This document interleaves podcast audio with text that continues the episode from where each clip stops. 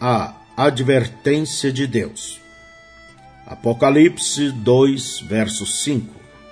Lembra-te, pois, de onde caíste, e arrepende-te, e pratica as primeiras obras, quando não, brevemente a te virei e tirarei do seu lugar o teu castiçal, se não te arrependeres. Deus lhes diz para se lembrarem. Evidentemente, algo tinha deixado suas mentes. Eles tinham esquecido de algo. Ele lhes falou para voltarem suas mentes ao seu ponto de origem. A origem da primeira era foi o Pentecostes. Eles o tinham abandonado. Eles tinham esquecido da sua glória e maravilha era tempo de voltar na mente e depois na realidade. Voltar ao tempo em que podiam dizer: Para mim o viver é Cristo. Voltar à pureza do tempo em que trataram com Ananias e Safira. Voltar à porta formosa. Oh, que opróbio é se desviar de Deus e aprovar aqueles atos que profanam seu nome, aqueles que proferem seu nome, que se apartem do pecado e mantenham seus vasos puros para Deus. Olhe para o que uma vez você era em seu coração e mente, e em sua vida, então volte a isto. E qual é o caminho de volta? É o caminho do arrependimento se um pecador tem que vir a Deus por meio do arrependimento, então tanto mais terá que se arrepender o morno ou o apóstata. Arrepende-te, produz fruto dignos de arrependimento. Mostra-o com tua vida. Se não te arrependeres, disse Deus, tirarei o teu castiçal Certamente, uma igreja nessa condição não pode dar luz ao mundo. Sua luz tornou-se trevas. Deus tirará então o seu fiel mensageiro e seus fiéis pastores e os deixará sozinhos, e continuarão falando acerca de cristianismo, mas estarão destituídos dele. Arrepende-te rapidamente.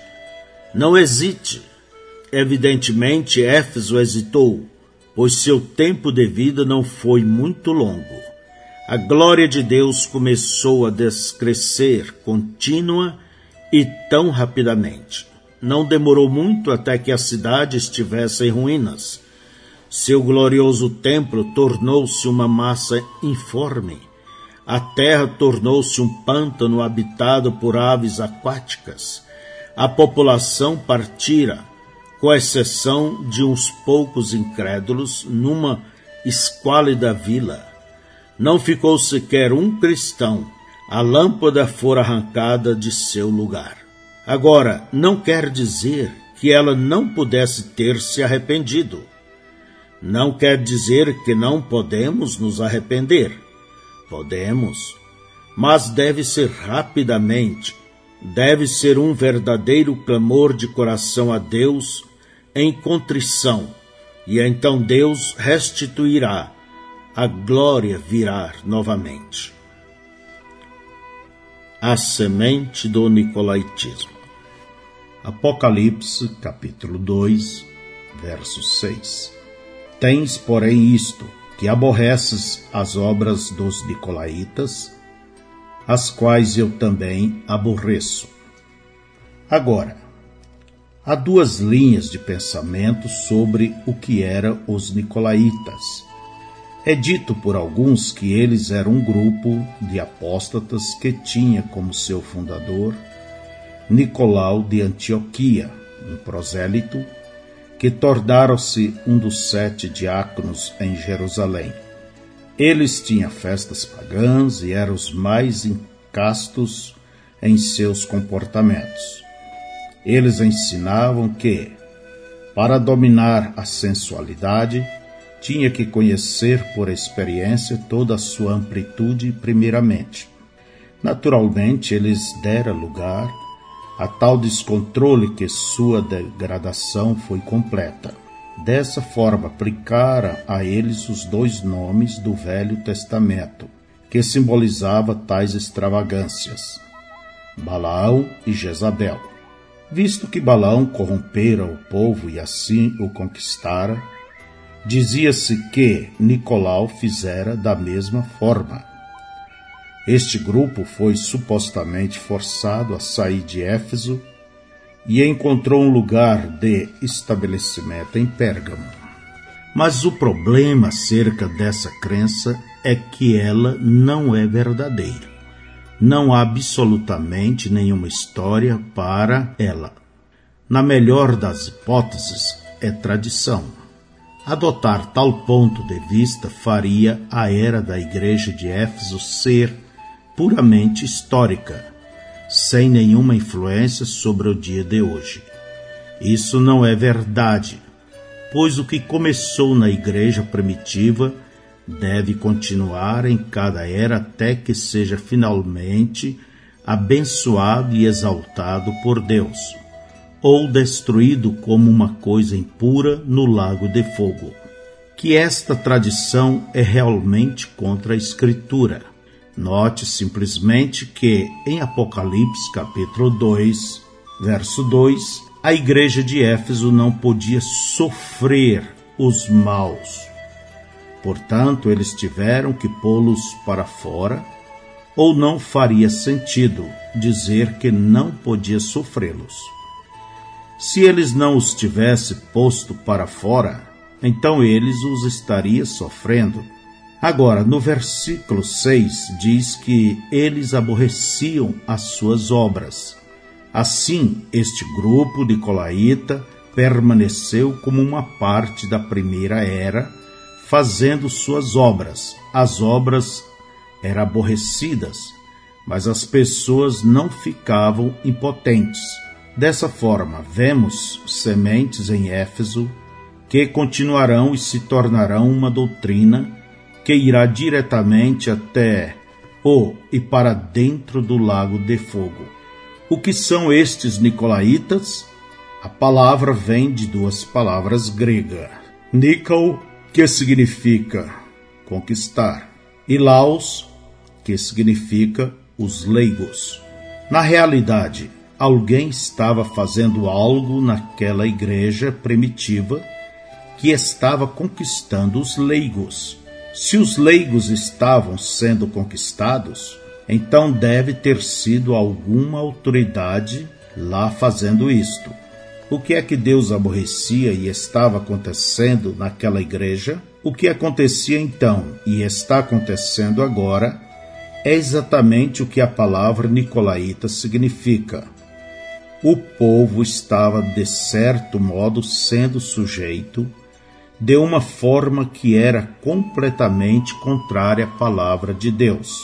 Agora, para entendermos o real significado daquilo que estamos a ponto de ventilar, eu devo adverti-lo a manter sempre em mente que religião, assuntos espirituais se preferir, é composta de duas partes que se entrelaçam, mas são tão opostas quanto o preto e o branco. A religião e o mundo espiritual são formados dessas duas árvores que tiveram suas raízes no Éden. Tanto a árvore da vida como a árvore da ciência do bem e do mal estavam no meio do jardim e, sem dúvida, seus próprios ramos entrelaçavam-se uns com os outros. Assim, na igreja de Éfeso existe esse mesmo paradoxo. A igreja é constituída de bons e maus. Duas vinhas formam a igreja. Elas são como o trigo e o joio crescendo lado a lado. Mas uma é a verdadeira e a outra é a falsa. Ora, Deus falará com cada uma, e ele falará acerca de cada uma ele a chamará de a Igreja. E somente os escolhidos saberão realmente qual é o verdadeiro Espírito. Somente os escolhidos não serão enganados. Mateus 24, 24. Porque surgirão falsos cristos e falsos profetas, e farão tão grandes sinais e prodígios, que, se possível fora, enganariam até os escolhidos. Assim, lá atrás da igreja primitiva, um período muito curto após o Pentecostes, a falsa vinha começou a se entrelaçar em torno da verdadeira vinha e encontramos estas obras dos Nicolaitas. E esse espírito vai ser achado combatendo a verdadeira vinha até ser destruído por Deus. Você compreendeu agora? Muito bem. Agora, qual era o clima espiritual dessa igreja? Ela tinha deixado seu primeiro amor. Deixar o seu primeiro amor da palavra de Deus nos foi revelado como sendo a queda de sua origem, a qual foi o Pentecostes. Em linguagem clara, isso significa que esta igreja estava em perigo por ser retirada da liderança do Espírito Santo, o controle do Espírito. Foi exatamente isto que aconteceu depois que Moisés guiou Israel para fora do Egito. A maneira de Deus era guiá-los através da nuvem de fogo, da palavra profética, de milagres e sinais e prodígios dados por Deus. Isto era para ser realizado por homens selecionados por Deus e ordenados por Deus e equipados por Deus e enviados por Deus, com todo o acampamento sendo dominado por um movimento do Espírito Santo. Eles se rebelaram e quiseram um conjunto de regras e credos para se guiarem. Depois eles quiseram um rei. Depois eles quiseram ser exatamente como o mundo e entraram em completa apostasia e esquecimento. É exatamente assim que a primeira era da igreja começou e ficará gradativamente pior até que o Espírito Santo seja completamente rejeitado e Deus precise destruir o povo. Veja como isto começou na igreja primitiva. Foi chamado de obras, depois tornou-se uma doutrina, tornou-se o padrão, tornou-se o caminho inflexível, finalmente assumiu o controle e Deus foi lançado de lado.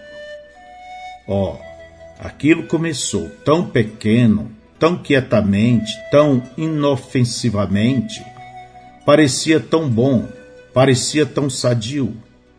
Então tomou o domínio e, como uma jiboia, extraiu a força do próprio fôlego e matou toda a espiritualidade que havia na igreja. Ó, oh, essa falsa vinha é astuta é como um anjo de luz até que se apodere de você. Agora, eu quero dizer que creio em liderança, mas não é em liderança de homens que eu creio. Eu creio na liderança do Espírito Santo, vindo através da palavra. Eu também creio que Deus tem estabelecido homens na igreja, que são dotados pelo Espírito e eles manterão a igreja em ordem. Eu creio isso. Eu creio também que a igreja é governada por homens que Deus envia para tomar conta. Mas esse governo é pela palavra, de maneira que não são homens realmente governando, mas o Espírito de Deus. Porque a palavra e o Espírito são um. Hebreus 13, 7. Lembrai-vos dos vossos pastores que vos falaram a palavra de Deus, a fé dos quais imitai, atentando para a sua maneira de viver. Mas veja o que estava acontecendo lá atrás. Aquela falsa vinha estava se apoderando e ensinando que o domínio pelo homem era correto. Ela ensinou que a igreja tinha que ser governada ela ensinou um controle sobre o povo, mas em vez de fazê-lo da maneira de Deus, Eles simplesmente assumiram autoridades e investiram todo o poder espiritual em suas próprias mãos e surgiram com um sacerdócio santo posto entre Deus e o povo. Eles voltaram diretamente ao antigo sistema aarônico. Eles tornaram-se anticristo, pois desfizeram-se da mediação dele e impuseram a sua própria. Deus aborreceu isso. Os Efésios aborreceram isso e qualquer verdadeiro crente também aborrecerá. Teríamos que ser completamente cegos para não enxergar essa mesma coisa operando do começo ao fim das eras e agora mesmo está pior do que todas. O que foi isto? Foi organização. Isso separou o povo. O povo de Deus deve ser um. Por um Espírito são todos batizados em um corpo, e cada um deve ser movido pelo Espírito Santo e cada um deve participar da adoração de Deus. Mas os homens queriam a preeminência. Portanto, eles assumiram o controle e bispo tornaram-se arcebispos. E com títulos imponentes, eles desviaram-se da palavra de Deus e ensinaram suas próprias doutrinas. Eles levaram o povo a obedecê-los até que chegou o tempo em que sua maneira de adorar de modo nenhum se assemelhava aos dias primitivos após o Pentecostes. Estas obras foram o princípio da sucessão apostólica. A partir da sucessão apostólica foi um passo rápido e fácil para a filiação à Igreja, como o meio de acesso à graça salvadora. A palavra fora reduzida a um credo. O anticristo pelo seu espírito, estava predominando sobre a igreja. Veja hoje, se você ler Atos 2, 4, da mesma maneira que alguns fazem, você poderia lê-lo assim: Ora, cumprindo-se o dia de Pentecostes, veio um sacerdote com uma hóstia e disse: Estenda sua língua. E colocou a hóstia sobre ela e só ele tomou um pouco de vinho e disse: Você agora recebeu o Espírito Santo. Inacreditável! É exatamente a isso que o nicolaitismo tem chegado. Eles dizem: Não se importe com o que a palavra de Deus diz, você não pode compreendê-la. Nós temos que interpretá-la para você. Além disso, a Bíblia não está terminada. Ela tem que mudar com os tempos e nós lhe diremos quais são as mudanças. Quão contrário isso é a palavra de Deus, que enfaticamente afirma: seja Deus verdadeiro e todo homem mentiroso. Sempre que houver um conflito com a verdade, o céu e a terra passarão, mas nenhuma palavra de Deus falhará. Dessa forma, o povo é guiado por pessoas que presumem ser o que não são. Dizem que são vigários de Cristo, mas anticristo é o que eles são. Aqui está outra história triste. É a história do batismo nas águas.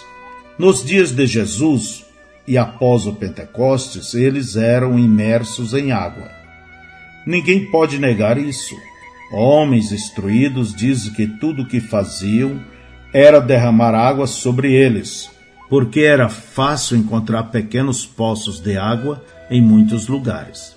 E quando eles derramam água sobre eles, o fazem no nome do Pai e do Filho e do Espírito Santo, como se esses títulos fossem verdadeiros nomes, e como se fossem três deuses, ao invés dê apenas um, mas fique nessa organização e tente pregar a verdade da imersão em nome do Senhor Jesus Cristo, e você será posto para fora.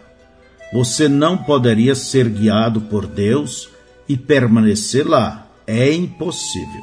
Ora, Paulo era um profeta. ensinado pelo Espírito Santo, se Paulo batizou no nome do Senhor Jesus Cristo e disse que qualquer um que fizesse diferente de sua pregação fosse anátema, então é hora de acordar e ver que a igreja já não é mais controlada pelo Espírito Santo, mas é controlada pelos nicolaítas. Atos 20, do 27 ao 30 porque nunca deixei de vos anunciar todo o conselho de Deus. Olhai por vós e por todo o rebanho, sobre que o Espírito Santo vos constituiu bispos, para apacentardes a igreja de Deus, que ele resgatou com seu próprio sangue. Porque eu sei isto, que, depois da minha partida, entrarão no meio de vós lobos cruéis, que não perdoarão ao rebanho, e que dentre vós mesmos se levantarão homens que falarão coisas perversas para atraírem os discípulos após si. Paulo viu isto vindo. Porém, ele os avisou acerca deste sacerdócio astuto que viria e assumiria o comando com suas falsas doutrinas. Ele sabia que eles implementaria uma forma de adoração que excluiria o povo de qualquer participação no ministério do Espírito Santo. E até mesmo hoje, entre aqueles que alegam ser livres e cheios do Espírito, não há muita liberdade nos leigos. E o melhor que podemos ver é uns poucos pregadores com pregação inspirada, enquanto o rebanho simplesmente senta-se lá e procura absorvê-la. Isto é, um grande contraste com Paulo que diz que, quando todos se ajuntassem, todos tivessem a direção do Espírito e todos participassem da adoração espiritual. E a igreja corporativa nunca aprendeu esta lição da Escritura nem da história. Cada vez que Deus concede uma visitação do Espírito Santo e o povo se liberta, após algum tempo eles se amarram diretamente de volta à própria coisa da qual saíram. Quando Lutero saiu do catolicismo, o povo permaneceu livre por algum tempo. Mas quando ele morreu, as pessoas simplesmente organizaram o que achava que ele cria e estabeleceram seus próprios credos e ideias e repudiara qualquer um que dissesse contrário ao que diziam. Eles voltaram diretamente ao catolicismo com uma forma um pouco diferente. E mesmo hoje, muitos luteranos estão prontos para trilhar todo o caminho de volta. Oh, sim! Em Apocalipse 12, Aquela velha prostituta tinha muitas filhas. Estas filhas são exatamente como a mãe. Elas põem a palavra de lado, negam a operação do Espírito de Deus, subjugam os leigos e tornam impossível aos leigos adorar a Deus, a menos que venha através delas ou de seu padrão, que nada mais é do que um esquema de incredulidade do próprio Satanás. Onde, ó, onde estamos espiritualmente? Estamos no deserto de trevas. Quão distante temos nos afastado da primeira igreja. O Pentecoste não está à vista em nenhum lugar e a palavra não pode ser encontrada. A sucessão apostólica que hoje existe em abundância, não é encontrada na palavra. É um expediente feito pelo homem. Ele legalmente põe de lado a verdade de que Deus, não homem, tem estabelecido seus líderes na igreja. Pedro nem sequer esteve em Roma. Todavia eles mentem e dizem que esteve. A história prova que ele não esteve. Há pessoas que leem a história, mas encolhem seus ombros e voltam a crer numa mentira. Onde você pode encontrar o vigário de Cristo na palavra? Ninguém toma seu lugar. Todavia, isto tem sido feito e as pessoas aceitam. Onde você pode encontrar que revelação adicional é aceita por Deus, especialmente revelação contrária à que já foi dada, todavia eles a aceitam e descansam nela. Onde você encontra um purgatório, onde você encontra uma missa, onde você encontra pagar dinheiro para sair do inferno, não está na palavra, mas os homens puseram isso em seu próprio livro e assumiram através disso o controle das pessoas, governando-as pelo medo.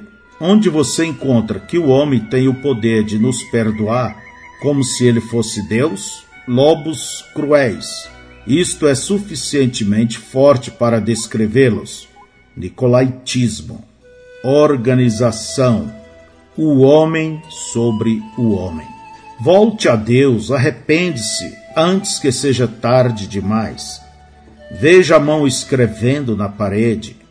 Está escrevendo juízo, assim como os vasos sagrados foram profanados, e assim trouxe a ira de Deus. Agora a palavra sagrada tem sido profanada e o espírito entristecido, e o juízo está aqui, bem à porta. Arrependei-vos, arrependei-vos, voltai ao Pentecostes, de volta à liderança do Espírito Santo, de volta à palavra de Deus. Pois por que razão morreríeis? A voz do Espírito. Apocalipse 2, 7. Quem tem ouvidos, ouça o que o Espírito diz às igrejas. Ao que vencer, dar-lhe-ei a comer da árvore da vida que está no meio do paraíso de Deus. Quem tem ouvidos, ouça o que o Espírito diz às igrejas. Pode ser que milhões ouçam estas palavras ou as leiam. Mas quantos prestarão atenção a elas? Isso não sabemos mas aquele que prestar ouvidos e quiser conhecer as palavras da verdade, encontrará o Espírito de Deus iluminando-o. Se o seu ouvido estiver aberto à palavra, o Espírito de Deus fará a palavra real para você.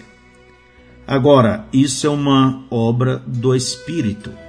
Eu posso lhe ensinar a verdade, mas se você não abrir seus ouvidos para ouvi-la, e seu coração para recebê-la, você não obterá a revelação.